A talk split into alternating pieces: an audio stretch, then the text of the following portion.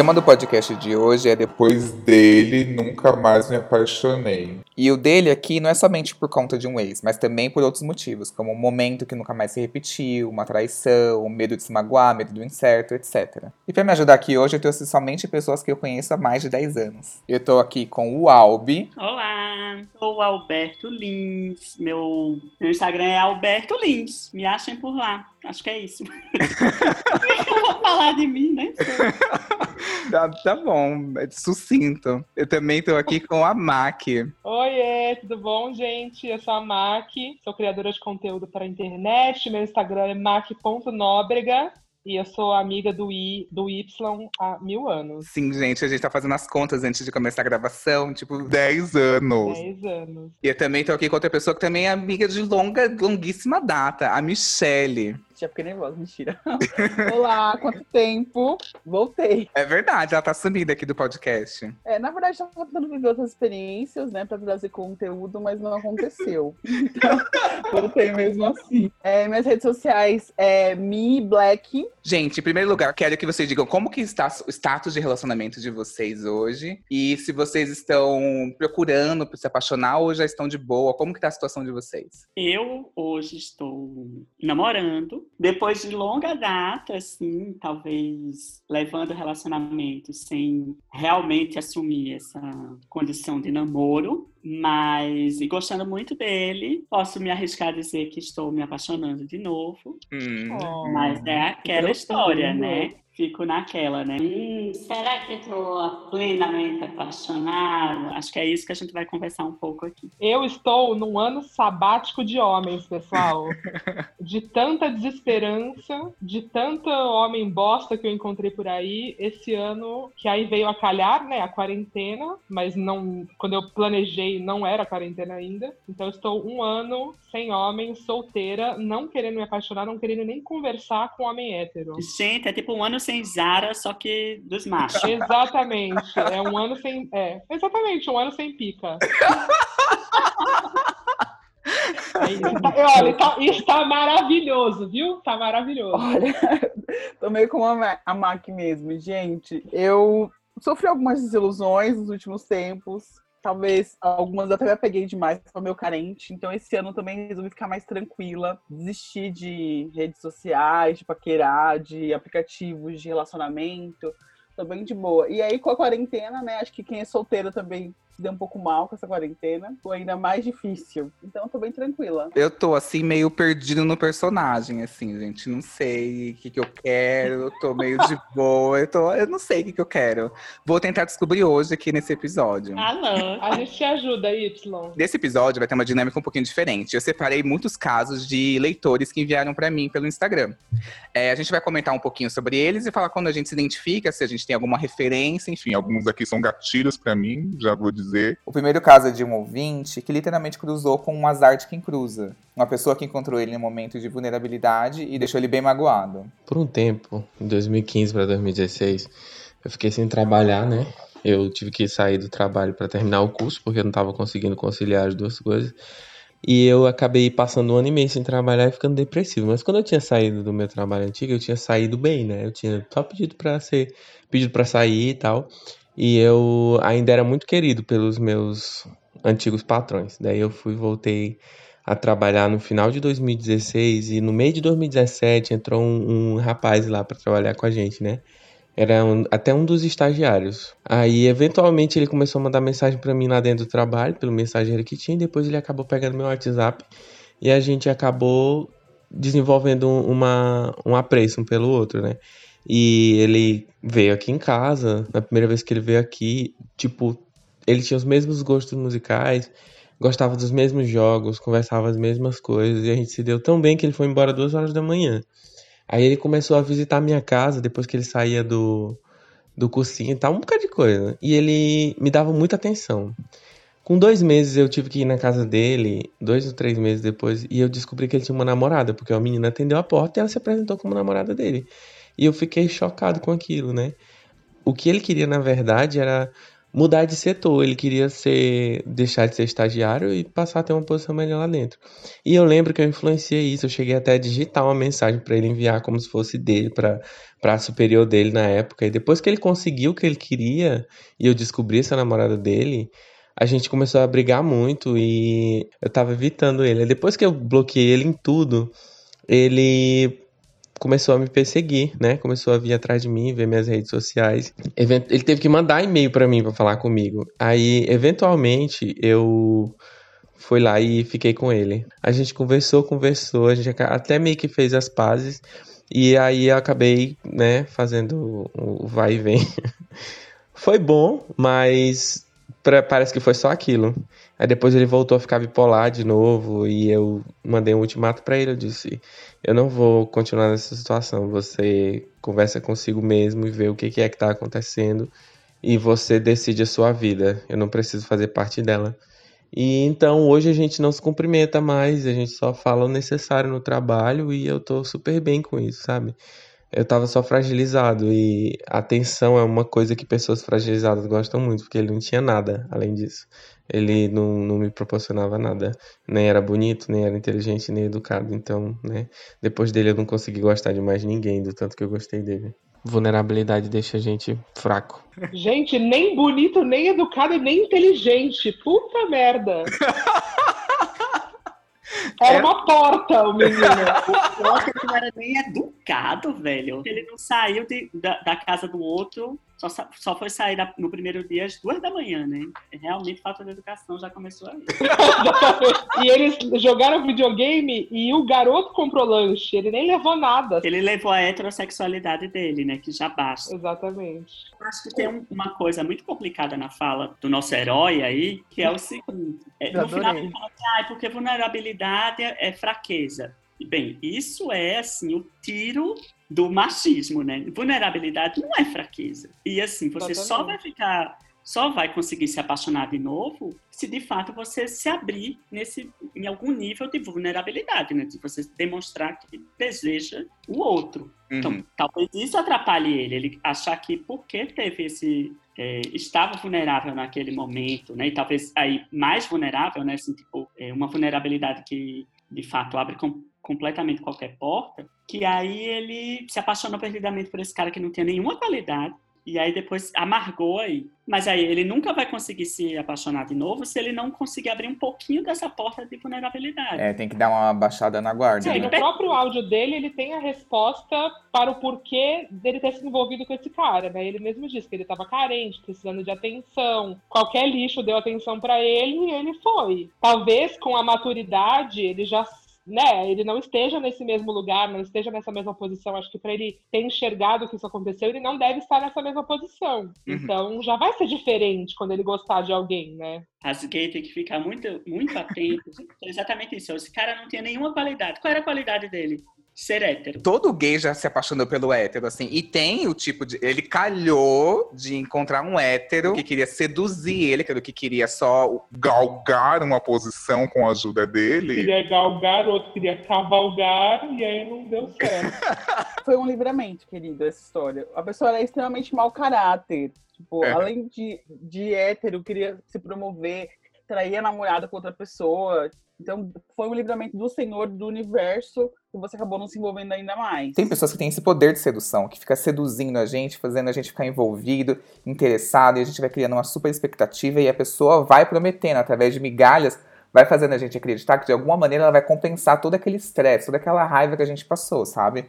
Mas no momento em que você vai lá e tem aquilo, e com certeza, na maioria das vezes, assim, nunca é nada daquilo que você esperava, é o quê? Um desencanto. Tem um segundo caso aqui, que é: me apaixonei numa viagem e desde então nunca mais consegui sentir aquela mesma empolgação. Ainda mantenho contato com esse cara que eu conheci no Chile e viramos amigos, mas nunca mais consegui me apaixonar novamente. Ninguém chegou nem perto. Se apaixonou pelo momento, não pelo cara. Oh, e eu já tive um, tipo, um namorado chileno, né? Mas foi o contrário, ele que se apaixonou por mim. Ai, que maldade. Eu, eu adoro ele, ele é um cara muito, muito legal. E eu gostaria muito de ter me apaixonado por ele. Mas não rolou, porque eu estava apaixonado por outro. Aí é o oposto dessa história que o, o menino estava falando aí do sem qualidade, né? Eu via todas as qualidades desse chileno, mas não dava, porque eu estava com o coração ocupado. Uhum. Mas voltando nessa, nessa história, acho que a marca está certíssima. Você viveu um momento ali, né? Férias, você acha que pode morar em qualquer cidade do mundo, né? Quando sai de férias. Ai, meu Deus, Curitiba é maravilhosa. Ai, gramado é tudo, tão romântica a cidade. Vai lá trabalhar. Eu me lembro em Águas de Lindóia, gente. A gente fica mais aberto. Pois é, mas é isso. Acho que o cara tá apaixonado pela situação. Hum. Talvez ele possa viajar de novo e tentar se apaixonar. mas eu acho que tem uma coisa que é você comparar as suas relações, né, uma com a outra. E isso, ah. meu, é muito cilada, né? Porque é isso, hum. você vai aquele momento ali eu senti isso, então se eu me apaixonar de novo e não sentir exatamente aquilo que eu achei que era o auge da paixão, não é paixão, não serve. Uhum. E não é assim, né? Tipo, a gente se relaciona e vai gostar das pessoas de formas diferentes, né? Uhum. Tipo, porque a gente vai mudando também, né? E porque as pessoas com que a gente se relaciona são outras. Uhum. Então, eu acho que tem isso também. Ele tá esperando uma coisa que ele viveu, que já passou, ele já viveu eu acho que assim, a gente vai sentindo coisas muito diferentemente ao longo da vida. Total. E você ter o primeiro arrebatamento, ele nunca, assim, ele nunca vai ser superado. Quem uhum. tem que superar ele é você, assim, tipo, re, recolocar ele numa, numa outra dimensão. Isso foi uma experiência que te passou. Agora você tá, tá pronto para viver outras experiências que têm a ver com amor e relacionamento. Eu sempre tive uma queda, assim. Eu gostava de homem com moto. Mentira. É, eu gostava de homem.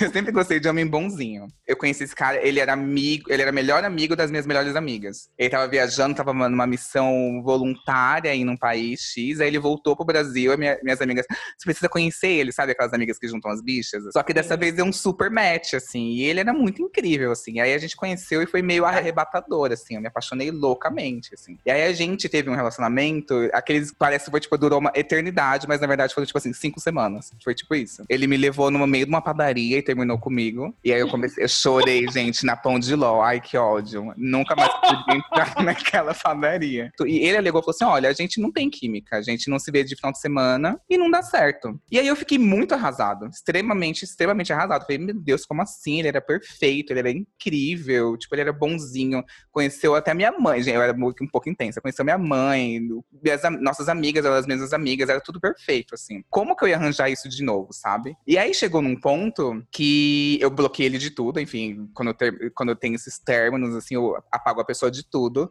Inclusive, tem uma história engraçada que eu abri o G1, ele tava na home do G1, gente. Eu não posso falar o nome dele, vamos chamar ele de Jaquelino. E aí eu abri, tava lá na home do G1. Jaquelino abandona tudo para fazer medicina e ir para tal país após isso, eu fiquei procurando qualquer pessoa que parecesse metade disso, que seja, sabe? E ninguém é igual o Jaquelino. E tá tudo certo, sabe? Tipo, mas eu fiquei procurando durante muito, muito, muito tempo um Jaquelino 2, sabe? Por conta disso, eu me decepcionei muito. Jaquelino, quando ele falou que vocês não tinham, não se procuravam no final de semana, você entendeu isso racionalmente ou você só recebeu essa notícia num plano emocional, assim? Então, quando eu estava escrevendo essa pauta, eu percebi que é, foi, era total verdade. Eu gostava, sim, eu não acho que eu amei, mas eu era apaixonado. Mas aí eu percebi que tudo bem ele procurar alguma pessoa que procure ele de final de semana e que queira ver ele de final de semana e que tenha aquele fogo, sabe? Eu não era essa pessoa para ele. E tá tudo certo, sabe? Uhum. Mas o final de semana era muito importante pro Jaquelino, né? Nossa. É, é, é que eu, eu, eu, Mas eu viajei com ele, gente. A gente foi pro Guarujá. Tipo, você, você esqueceu esse nosso final de semana no Guarujá, Jaquelino? Como assim, sabe? É porque também tem um lance de ter uma memória afetiva, né? Tipo, a gente congela as pessoas ali num, sei lá, num pedestal e aí depois, às vezes, se, se você fosse reviver esses momentos, talvez nem seriam tão legais assim, né? Uhum. Tipo, Não, fica uma memória meio distorcida, assim. Então, tipo, você botou lá, o Jaqueline é perfeito porque ele largou tudo, foi fazer medicina, ele era bonzinho, não sei o quê, mas aí, tipo, ele terminou com você numa padaria, tá ligado? É, tipo, tem as coisas ruins e boas, e parece que às vezes a gente só fica lembrando as coisas boas, né? Fica romantizando lá. E eu me sabotei muito porque em seguida dele eu queria procurar uma pessoa que fosse, tipo assim, o Jaquelino 2. E aí até que eu conheci um menino que ele era perfeito, assim, vamos chamar ele de Priscilo. E aí o Priscilo ia lá e ele era, tipo assim, morava sozinho, era muito gato, era sarado, ai, ascendência árabe, assim, muito bonito, assim rico, eu assim, bonzinho, um amor. Não consegui gostar. E aí foi quando eu consegui me desvencilhar disso, sabe? Tipo, de querer procurar o mesmo padrão de pessoa sempre. É, também não quer dizer que porque o cara tem, né? Tipo, tem uma lista de coisas que o cara tem que ter que você gosta. Ele é bonzinho, ele é isso, ele é isso, ele é isso. Automaticamente você tem que gostar dele. Não, não é assim que funciona, né? Eu quero dizer que eu compartilho o mesmo sentimento de Jaqueline, tá? Já passei por isso. O boy só queria me ver durante a semana. Né? Então. A Michelle também dá Então, muito valor a sábado e domingo. Co- Não, mas o meu caso, ele queria me ver só durante o meu almoço. Na Uau. semana, não era nem à noite. Mas tudo bem, não vou. Ai, mas- você! O episódio que eu ouvi era você que tava falando, então. Do cara que queria te, o cara que queria te comer no almoço? É. Gente, e agora? Não quero transformar isso aqui num falar que eu discuto. Mas eu não superei essa pessoa. Eu me peguei durante a quarentena, fui fuçar o Instagram dele, que eu tinha bloqueado, né? Falei, vou dar uma olhada como é que, que, que fulano tá fazendo. Ele tava namorando, fiquei meio, meio bad, assim. Levei pra minha terapia esse assunto de novo, essa sensação no Instagram, esse momento de saudade. Aí contei todo o acontecido. Ela, nossa, ela praticamente falou, cara, esse boy é um lixo, eu não sei por que que você ainda tá sofrendo por causa dele. Mas eu entendo, Jaquelino, compartilho dessa mesma dor. Tem um próximo caso aqui de uma leitora. Ela conheceu um cara que magoou muito ela e que ela tem muito medo de acontecer novamente. Ela falou que tem trauma de ser traída, que ela acha que o tempo todo ela vai ser traída. Amiga, pode acontecer, viu? Mas pode não acontecer também, não tem como saber. Essa é a grande graça da vida. Uhum. Não tem como saber. É porque a traição eu acho que mexe muito com a autoestima das pessoas, né? Se você for analisar a fundo. Enfim, o que significa traição? Eu aqui, 35 anos, o Albi, sei lá, 30 e quantos, Albi? Menina, nove já. Acredito. 39. Já fomos traídos muito. Eu já fui muito traída. No único relacionamento que eu tive na vida de 10 anos, eu fui traída pra caralho. E aquilo me magoava muito na época. E hoje eu não consigo nem entender como aquilo me magoava. Porque pra mim não faz mais sentido. A traição não tem esse peso, sabe? Mas eu entendo que pra muita gente mexe com a autoestima, porque você fica se culpando e se duvidando, né? Duvidando de você mesmo. Então que ele assim, me traiu por quê, né? Porque eu não sou interessante, porque a outra pessoa é mais interessante que eu, porque ele não encontrava em mim o que ele queria. Na real, não tem nada a ver com você. Tem a ver com quem traiu só. É, e também essa questão de ser culpa da pessoa e não da gente, eu também concordo super. Mas é difícil a gente ter essa, esse entendimento, né? Acho que só depois, com o tempo, que você percebe isso. Porque na hora vem essa, essas, esses milhares de questionamentos, assim. Eu várias vezes já me coloquei nisso, de perguntar o que, que eu fiz, ou se eu poderia ter feito diferente. Isso foi super escrota comigo, eu ainda tive essa, esse, esse momento. Eu ia falar e também fazer uma terapiazinha pra entender o que, que a traição significa pra você e por que que você tem tanto medo que isso aconteça. Tem vários aspectos da traição que magoam, assim, e alguns atingem mais, outros menos as pessoas. É, por exemplo, pra mim, é, teve uma vez que eu fiquei com um cara, assim, a gente nem chegou a ficar nada sério, assim, a gente ficou alguma, alguns meses. E aí, um dia do nada, eu vejo que ele estava postando uma foto com um namorado. Aí eu, Oi?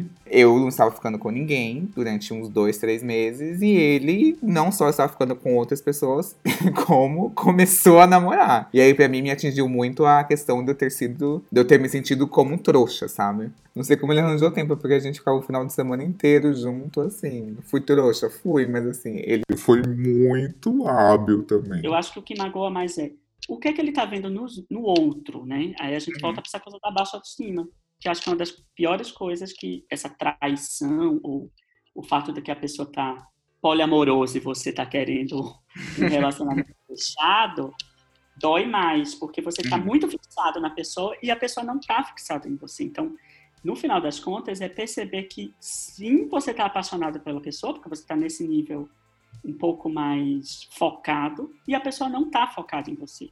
Isso dói É, você tá namorando a pessoa, só que ela não sabe.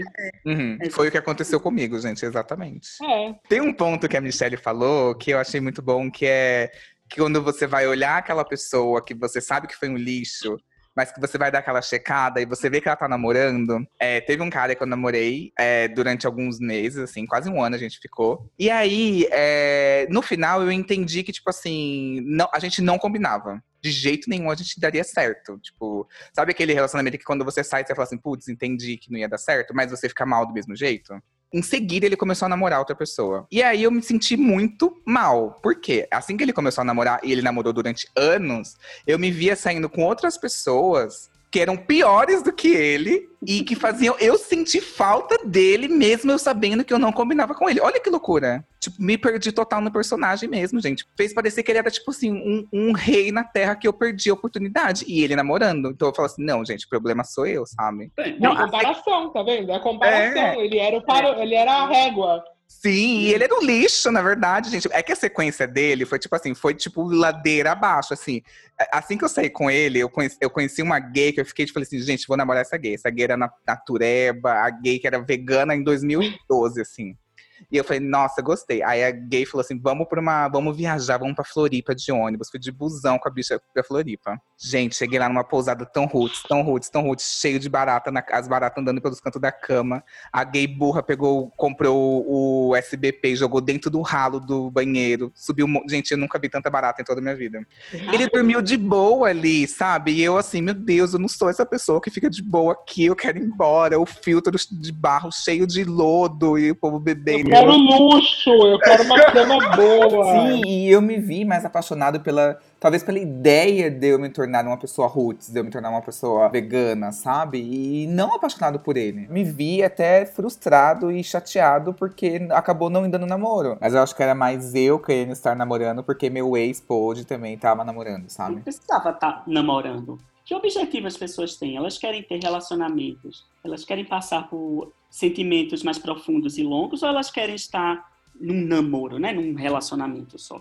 Teve momentos em que eu queria estar nesse lugar do namorado, mas acho que depois de algum tempo eu fui percebendo que me interessa muito mais estar num relacionamento amoroso, assim, tipo, ou viver essas emoções, que eu acho que é muito mais genuíno. Assim. Essa questão de, de relacionamento, às vezes, é, é difícil. Eu, particularmente, nunca namorei, né? Nunca tive alguém ou fiquei muitos meses com a pessoa de apresentar para os meus amigos. Então, essa sempre foi uma dor minha, uma algo que agora eu voltei a trabalhar na terapia com bastante força. Mas você meio que tenta encaixar aquela pessoa em lugares que ela não se encaixaria, sabe? Você uhum. algumas coisas assim, eu por, por exemplo, teve época que me envolvi só com caras lixos, assim, todos eram meio brunos, todos tinham o mesmo nome, foi uma sequência de brunos, mas eu que meio que apagava algumas coisas, ai, não vou levar isso em consideração não vou levar aquilo, porque eu queria trazer ele para esse meu universo, colocar ele nesse lugarzinho de, de namorado, sabe? E é bom que você vai meio que, que aprendendo. Mas olha, pode dizer que o começo da minha vida é, adulta, né? Tipo assim, até os 26, 27 anos, talvez, no máximo, era muito um objetivo. E isso me colocou em situações muito danosas para mim, emocionalmente. Então eu entendo antes de você namorar, Albi, você estava como que você estava? Assim, você estava aberto? Você estava fechado? Como que você estava? Eu já estava mais aberto. Eu vou fazer uma pequena narrativa aqui dos meus últimos anos de romances do meu coração sei lá, o que eu achei interessante quando você falou do, do tema desse podcast é que, assim, eu tive um, um relacionamento que não pode ser classificado como um namoro, mas para mim teve esse, essa intensidade de alguma forma, é, que me deixou muito traumatizado, porque eu me abri muito, desejava muito esse, esse cara, queria muito que ele fosse meu namorado, mas também não conseguia elaborar isso direito para ele, talvez para mim mesmo, assim, eu também desejava estar num, num enfim, ter um relacionamento que tivesse menos peso e aí isso também fazer com que as coisas ficassem muito nebulosas. Mas enfim, para dizer que esse cara tinha muitos predicados que durante toda a minha adolescência e vida começo da vida adulta eu cultivava como uma fantasia, assim, tipo, ele era um cara másculo, é, que gostava muito de música, que, que tinha um passado de ser punk, que gostava de futebol, que era design, ou seja, gostava de arte, que, que, gostava muito de cinema, enfim, que tinha um, um, ele tinha um repertório parecido, mas ele tinha essa coisa, essa diferença, dessa diferença que, que colocava, que era estimulante, né? Que colocava uhum. ele num outro lugar. E aí, esse, não é que esse cara me tratava feito lixo exatamente, eu acho que não, não era bem isso, mas eu me sentia um lixo, porque Uhum. eu não conseguia fazer ele cair na minha, na- no- nos meus encantos, assim, ele aparentemente gostava de mim, a gente sempre voltava a ficar, e a gente sempre ia e voltava, e passava não sei quanto tempo sem se ver, e voltava a se ver, mas não rolava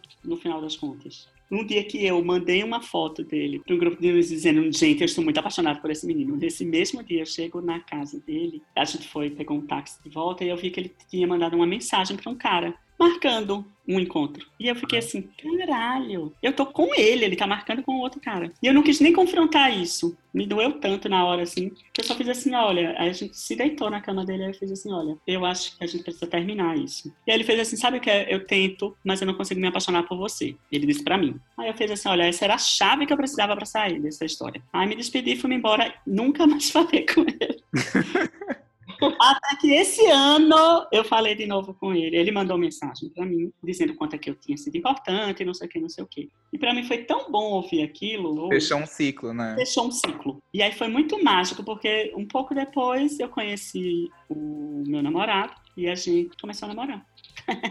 Mas antes disso, eu vivi várias outras coisas. Teve o relacionamento, logo em seguida teve o relacionamento com o chileno, depois teve outros caras, teve um cara. E aí começou uma coisa de eu tentar fazer os caras se apaixonarem por mim, já que eu não estava conseguindo me apaixonar. Então eu queria viver, assim, e porque o cara tinha me dito que não tinha se apaixonado por mim, né? Então eu tentei viver o oposto como se fosse uma coisa de me dar forças. De certa forma, me, me fortaleceu mesmo. Eu consegui me ver nessa posição do ser amado. Eu não estou dizendo que eu estava usando essas pessoas, não, tá? Uhum. De certa forma, sim, mas assim, eu não estava sendo escroto com elas. Eu nunca dizia que eu estava apaixonado por elas. Eu não estava enganando elas. Como eu achei que esse cara talvez tenha me, me enganado um pouco. Eu tentava colocar assim, olha, a gente gosta de você, a gente tá junto, a gente blá blá blá, mas eu não quero namorar você, por exemplo. E aí, enfim, eu acho que ter, ter se colocar nesse outro, nessa outra posição, que no meu caso era esse de se sentir amado, me fortaleceu para começar a me deixar abrir mais, entender que eu gostaria das duas coisas. Uhum. É, é- é meio que você tentou conquistar a sensação, tipo, de merecimento, sabe? Tipo, de, não, eu Exatamente. mereço alguém que me ame, sabe? Você foi atrás disso. Mas aí não que eu tava ame também, né? Uhum. É, uma coisa era só estar nessa outra posição, de ser amado, né? Ou de ser gostado, blá blá blá. Foi bom e importante. Mas aí depois eu percebi que eu precisava clicar. Não era só estar na posi- nessa outra posição, né? De, de adoração. Aí pronto, tá acontecendo, minha gente. Aí o que é que é foda nesse novo? Porque o que aconteceu com esse relacionamento lá atrás é que eu fui arrebatado, assim. Eu desejava muito aquele cara. Com o meu namorado, é muito uma construção desse. E, e eu acho muito melhor, na verdade. É um amor tranquilo, né? Cada dia eu me sinto mais envolvido. É, todos os dias eu penso muito nele, desejo ele perto de mim, mas não é dessa mesma sensação. E me Uhum. sinto tão mais adulto com isso, porque eu acho que é exatamente uma das coisas que eu queria falar nesse episódio era muitas gays não têm esse apaixonamento durante a adolescência. Uhum. Ele é muito platônico. Muitos héteros não, porque tá- é permitido, é muito mais permitido socialmente você se apaixonar durante a escola e viver aquilo e chorar pela outra pessoa e, e aquilo ser um grande dra- dramalhão. Então, para algumas gays, isso é retardado. Eu acho que eu vivi isso tardiamente, assim. Então, quando, quando aconteceu isso com esse primeiro cara, eu vivi muito, assim, aí chorei muito, aí senti tudo aquilo, blá, blá, blá. E agora eu me sinto muito mais adulto, assim, lidando com todas essas emoções, sentindo falta, sentindo saudade, querendo estar junto, tendo as noias normais de um relacionamento, né? Ele gosta de mim, não gosta, o que é que ele tá fazendo agora, o que não sei o quê. Mas tudo isso dentro de um campo que eu consigo abarcar. Eu acho que tem muita gente que é, acha que esse arrebatamento e essa paixão louca que você não consegue viver sem a pessoa, isso é o amor. E aí, É. quando você sente menos que isso, é tipo, puta, acho que eu não gosto tanto da pessoa assim. Mas na verdade, aquele primeiro era meio problemático, né? É, eu acho que, tipo assim, existe aquela pessoa que a gente se apaixona pela ideia dela, que a gente monta na cabeça, que é tipo esse cara, que ele preenchia todos os cheques, era perfeito, era incrível. Exato.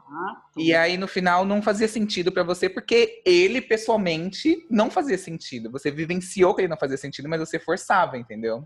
Tinha um cara que eu, que eu conheci na faculdade, que, assim, ele, ele era gay, assim, super gay, e- só que ele ia de moto pra faculdade. Ai, gente, era muito sexy, assim. E ele ia com uma moto enorme, enorme. Eu assim, Gente, que tesão essa pessoa. E aí eu fiquei louco por esse cara da moto. Que eu queria namorar o cara da moto, tipo, te dar desse- ele andar com capacete, me levar pra, depois da faculdade de capacete.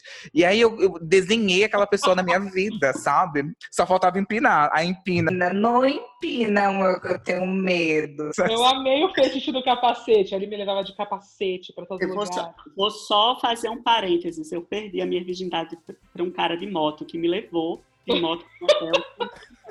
De capacete, Albi. Foi bafo, gente. Foi uma ótima história de, de perder a virgindade. Ele, ele empinou a moto, aí se ele empinasse, Mas gente. Y é um perigo empinar a moto, tá doido? Não, não pode. Mas é muito isso. Eu desenhei esse cara na minha cabeça e eu nem fiquei direito com esse cara. Peguei ele uma vez numa festa e, e foi isso, sabe? E eu fiquei louco por ele. Mas aí eu fiz uma coisa. Eu cheguei e falei com ele e aí ele me deu um fora, assim, super de boa, assim, e, e meio que passei por cima, sabe? Mas é foda quando a gente idealiza uma pessoa na nossa cabeça, porque a gente se apaixona pela nossa idealização e não pela pessoa. Mas a gente sempre idealiza as pessoas na nossa cabeça. Isso, isso é muito difícil. Sempre, isso é exatamente. Pro resto da vida não tem como, assim, porque você não é aquela pessoa, você não sabe como Exato. ela é, o que ela pensa. Então a sua visão dela é uma idealização de qualquer Agora, forma. Vocês já conscientemente já deixaram, escolheram deixar de gostar de alguém nesse período? Tipo assim, você tá vendo que tem uma pessoa legal, você vê que pode rolar alguma coisa, você conscientemente falou assim, hum, melhor não, e começou a criar defeitos. Tipo, Inconscientemente, talvez assim, tem um tipo de cara que eu nem quero acessar, assim, porque pode ser muito danoso, sei lá. Tipo, essa coisa super hétero, eu não, eu não faço mais isso. Bom, eu estou num ano sabático, né? Se isso não é botar uma barreira pra não se relacionar, eu não sei o que que é. Porque todos os caras que eu tinha contato e que, né, não é, não é que eu fiz um mailing e falei, pessoal, estou entrando em um ano sabático, não me procurem. Continuaram me procurando e eu só falava, não, estou no ano sabático. Não, estou no ano sabático. então, tipo, eram, eram cara, caras legais, mas, tipo, não é que eu botei defeito. Eu botei pra mim que eu não queria gastar energia com isso por um ano pra ver o que acontecia. E aí eu botei isso como um bloqueio, assim, sabe? Eu acho que de uns tempos pra cá eu tenho ficado mais cansada. Cansada até de tentar. Então, às vezes, sei lá, é, com um aplicativo de relacionamento, parece que é sempre o mesmo assunto, são sempre as mesmas pessoas, sabe? E eu comecei a me sentir meio mal com tudo isso. Ou até na época que a gente sai de balada, bons tempos, é, eu me sentia meio mal depois, assim, meio vazia, com aquela expectativa, essa pessoa eu não me procurar, e eu não me ligar. Então eu acabei me, me afastando e me fechando mais como um todo, assim, mas me fechando de uma forma que ultimamente eu nem tenho sido tão, tão procurada. Acho que eu tenho explanado isso mais pro, pro universo, assim. Eu tentando me, me conhecer mais, sabe? Cuidar mais de mim, voltar pra terapia. Tô bem mais restrita uhum. sobre isso. Então não tenho vivido nada. Acho que o universo tá entendendo os meus recados.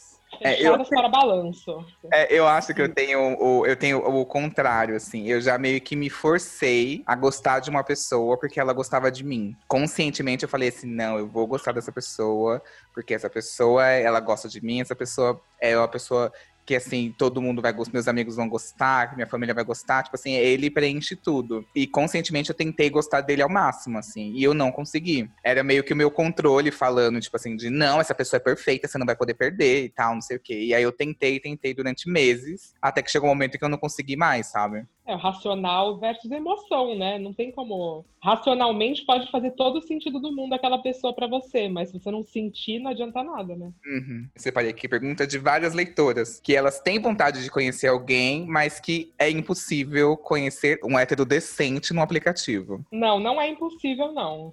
Mas é difícil. É, eu tenho uma amiga É. que ela fala que ela, assim, que antes dela entrar no. Ela baixou os aplicativos aqui durante a quarentena. Ela falou assim: não, eu vou testar aqui, porque ela não gosta de aplicativo, mas ela começou a testar nessa quarentena. E ela falou que. Que ela sempre se irrita. Ela falou assim: Meu, é impressionante. Chega o cara e começa a me irritar. E aí eu comecei a ver os prints e as descrições dos caras. E aí tinha uma descrição de um cara que era assim: piu, piu, piu, piu, e uma sirene de ambulância, assim, de emoji. Parada aí. Você acaba de receber duas multas. Uma por não me dar oi e outra por ser gostosa demais. Valor da multa, 9. Os nove números do seu zap zap. KKKKK. Mas é que no Tinder, no Bumble, no, a, maioria dos caras é esse cara, entendeu? E ela falou que é muito recorrente, assim, tem É. muitos caras. É uma caça, é tipo um garimpo. É um garimpo que você tem que fazer. Ah, então, mas aí é a vida, né, gente? Ah, é, é? mas é porque quando tá no aplicativo, você vê concentrado, entendeu? Aí é meio chocante. Na vida você encontra um cara de vez em quando, você conversa. Quando você vê um na sequência do outro, você fala, meu Deus, em número, eles são muito mais.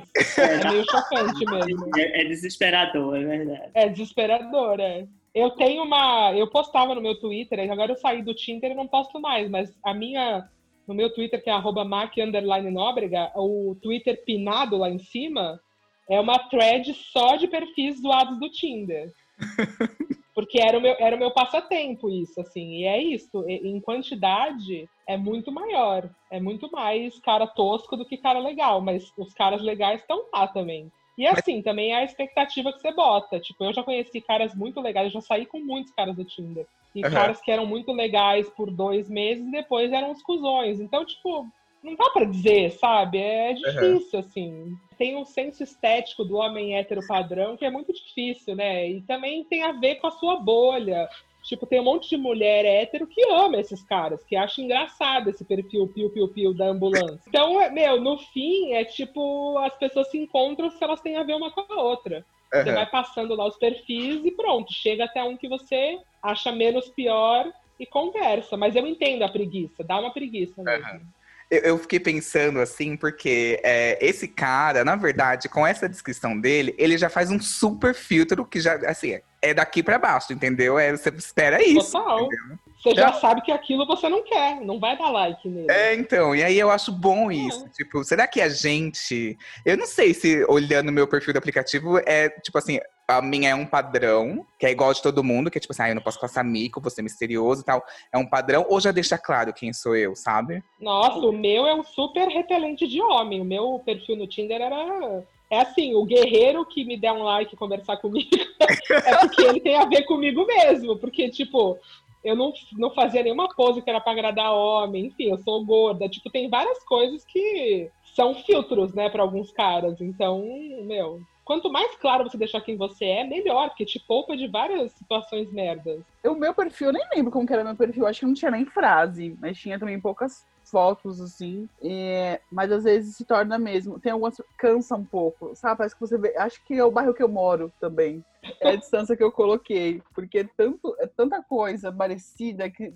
Aí você acaba meio que desistindo. Fala, ai, não vale, não vale o esforço. Vou assistir uma série, vou fazer outra coisa. Eu recebi de muitos leitores algo que me deixou bem, assim, Encafifado. a eterna sensação de que algo melhor está disponível. É sempre por isso que eles não conseguem se apaixonar, não conseguem se aprofundar. Isso se chama histeria, né, querido? Que é uma coisa, uma praga que assola os homens de uma forma geral e os gays em especial. Fica sempre achando que vai achar alguém melhor. E o que é esse melhor? Não sei. E eu fico achando que a maioria desses caras que estão nessa busca do que é melhor é tudo uma grande desculpa para você não parar, não decidir o que é que você deseja em si. Então eu acho meio perdidaço isso, assim. E acho triste que você e Ai, para esse homem da moto aí agora. Aqui. Passou uma moto empinando aqui na rua, Ai, meu gente. Uma Kawasaki. Ai, o do cara era uma Kawasaki, Mac, que é enorme. Ai, gatilho, gatilho. Ai, aquela que tem que fazer uma abertura zero quase pra subir. Amo, que de mini saia sobe tudo. Voltando a isso aqui, do polonês lá, o Zygmunt Bauman, sabe? Amores líquidos. Ai, eu odeio Bauman, eu odeio.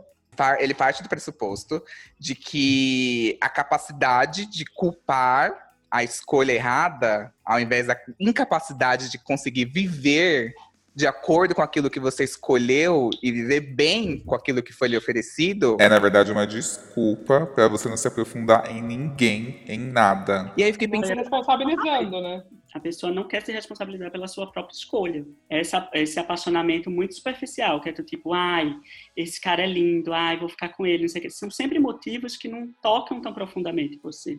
E aí você parte para o próximo, parte para o próximo, para ver se você chega nesse lugar. Às vezes um lugar emocional, às vezes um lugar meio racional mesmo, de tipo, Uhum. o que é que eu É. desejo? Em pouco tempo também, né? Tipo, É. sei lá, você dá duas semanas pra pessoa e aí pronto. Ah, não, não serve. tem a questão das pessoas buscarem hoje em dia muitas garantias. E, tipo, em um relacionamento você não vai ter zero garantia, sabe? Tipo, as pessoas precisam nada, ver alguma coisa que ela vai ver o investimento dela voltando. A palavra, tipo, ai, não vale a pena. Tipo, tá muito na nossa cabeça, sabe? Então, tipo, relacionamento é a maior incerteza que você tem na sua vida. É ali você sendo totalmente vulnerável e é a mercê ali da vontade da outra pessoa. Exatamente. O que vale a pena é essa construção de laço. E se você está fugindo exatamente disso, então talvez não valha a mesma pena.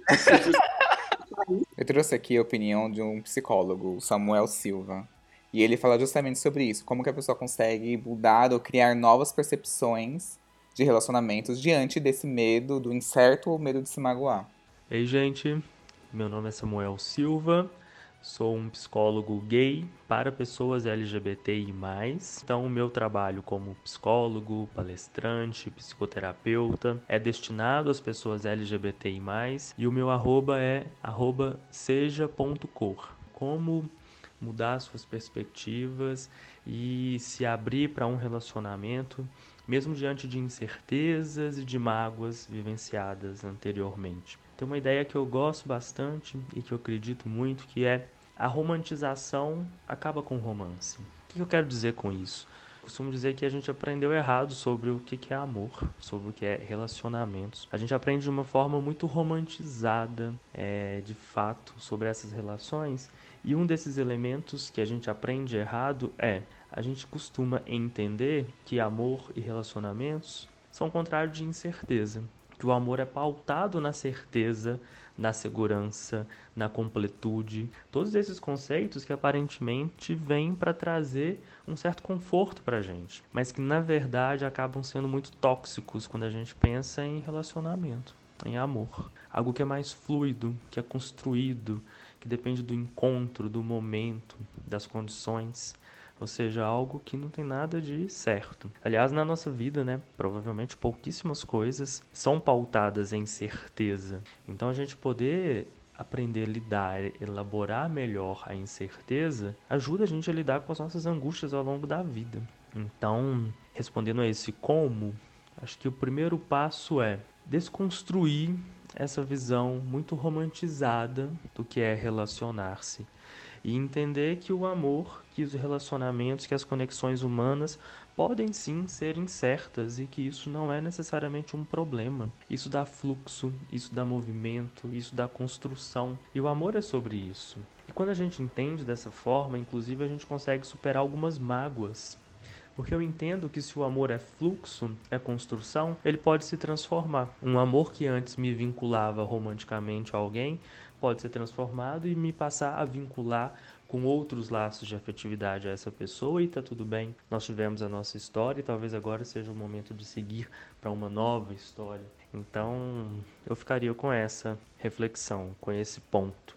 Inclusive, eu acho bastante problemático a noção que a gente tem às vezes de que um relacionamento passado precisa ficar esquecido porque deu errado para você superar e seguir em frente. Não é bem por aí também, né? Seguir em frente, o que, que quer dizer? Quer dizer reconciliar-se com o seu passado também, entender o seu relacionamento passado, entender as marcas que, eles deixar, que ele deixou e entender, inclusive, que tem marcas positivas também dentre as marcas negativas que muitas vezes ficam.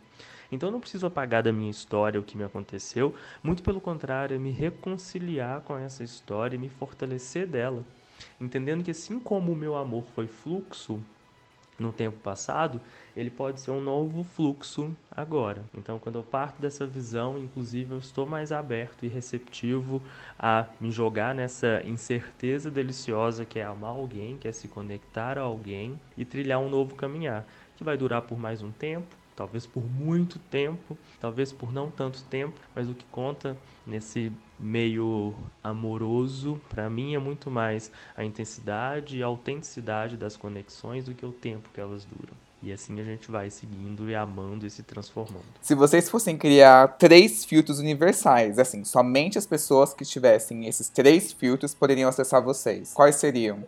Um filtro que eu coloco que é importante é que seja daqui, né? Ou seja, que seja do lugar onde eu estou morando, porque isso pode ser fonte de muito sofrimento. Outro, ter um, um, alguns valores aí checados, então um bolsonarista não dá. No momento que a gente está, é impossível ter alguém com uma visão política tão distante assim da minha. E o último filtro, mas não é Rico, seja rico. Respeitar de alguma forma, assim, tipo, é muito comum nesses, nas, nas primeiras conversas você já perceber o quão a pessoa pode ser grosseira com você. Uhum. E isso não me desce, não dá. Só no sexo, né, gente? Que aí a pessoa pode xingar você, fazer o que quiser. Os meus três filtros são, mesma coisa, tem que ser. Eu ia falar não ser bolsominion, mas acho que vai além disso, né? Porque não é nem uma questão política só, né? O bolsonarismo Ah, sim, Enfim. vai muito além. engloba exatamente. Então acho que pessoas, uma pessoa que tenha os valores mais ou menos parecidos com os meus, não Aham. precisa ser todos, mas né, mais ou menos. Pra mim a tem que ser uma pessoa engraçada, se não for pra mim já não.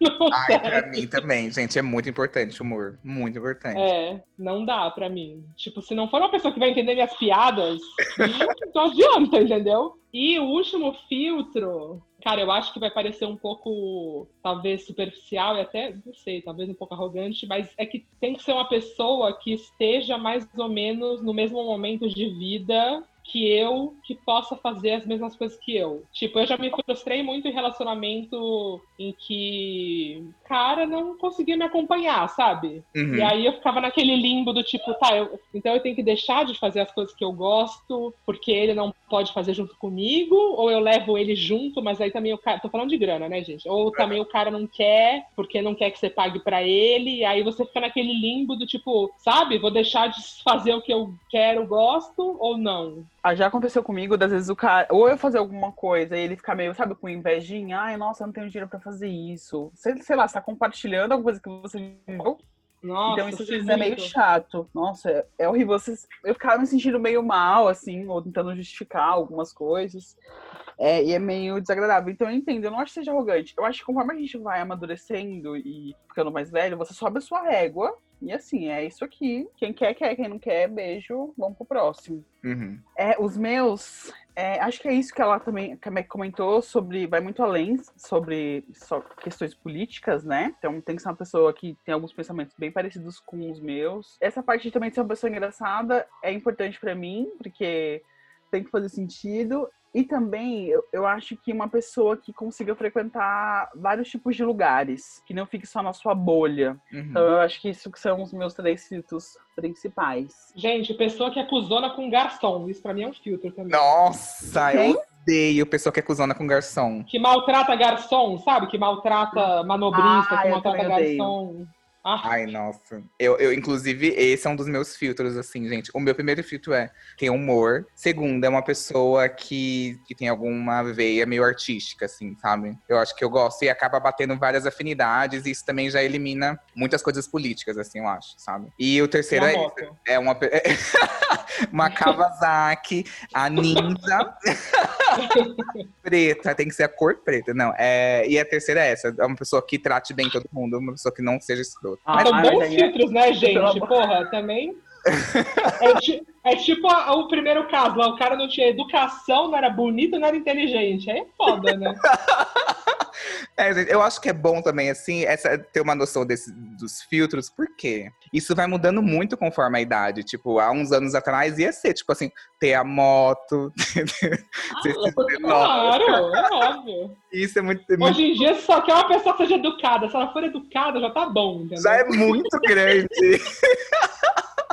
Se ela Então- for educada e não votou no Bolsonaro, pronto. Não, tá ótimo já, né? Não, e assim, gente, tem aquele filtro da Unilever que consegue filtrar até a água do, do Tietê. Sabe aquele que o comercial da Lilia Cabel, que a Lilia Cabel bebia? Tem esse filtro, mas é raro. É caríssimo. Ah, Aí eu lembro do comercial que a Lilia Cabel bebia água do Tietê, gente. Bebia água impura do Tietê. Depois tava no filtro. Seriam hétero, fora do meio, esses tem o local, tem o local. Tem Com local. local. Não, a primeira coisa é com local. Tem que ser meu filtro. Se não, Não, tiver eu- local, eu não quero.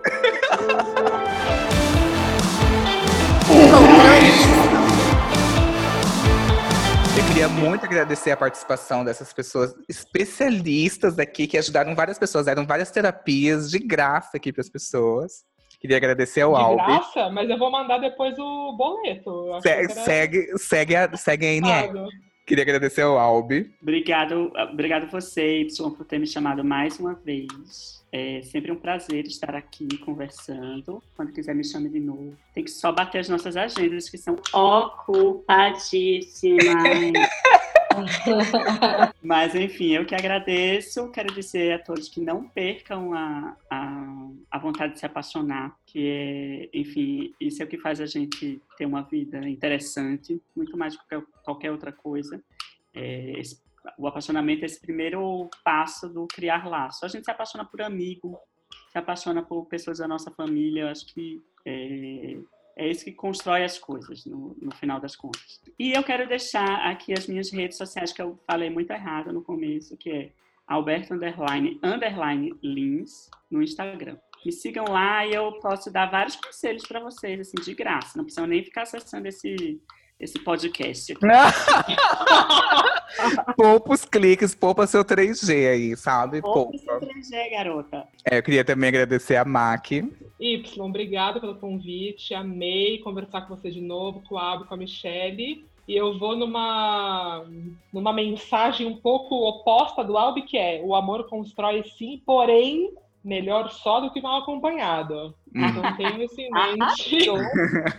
tenham isso em mente. O amor próprio constrói pra caralho também. O amor pelos amigos, o amor pela família, pelo trabalho, por que você quiser. Então não fique buscando no outro esse amor.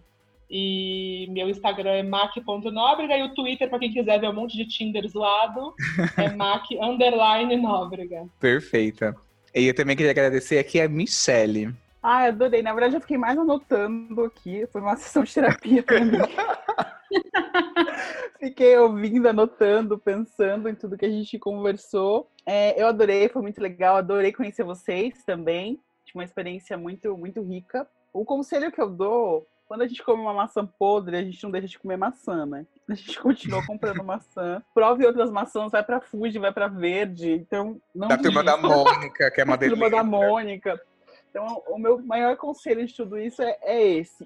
E também respeite seu momento de solidão, sabe? Acho que a gente precisa aprender a estar sozinho e a gostar de estar sozinho com a nossa própria companhia. É, e eu, minhas redes sociais, é, o meu Instagram é só Mi com três Is.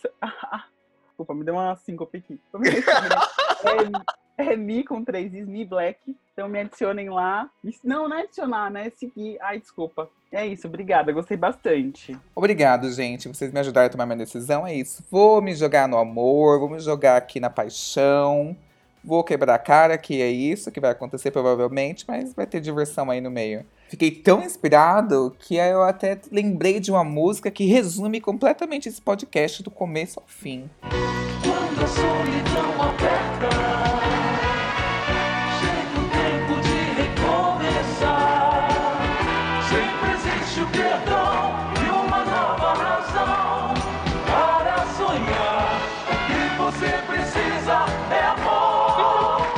Aqui eu vou deixar um parêntese, um asterisco, que você precisa é amor, e esse amor é muito como a Mac falou. É o amor, pode ser o amor do seu pet, o seu amor próprio, o amor ao trabalho, o amor ao seu hobby, o amor a um tudo que você quiser, gente. É isso. O que você precisa é amor. Eu te perdoo, Jaquelino. Muito amor.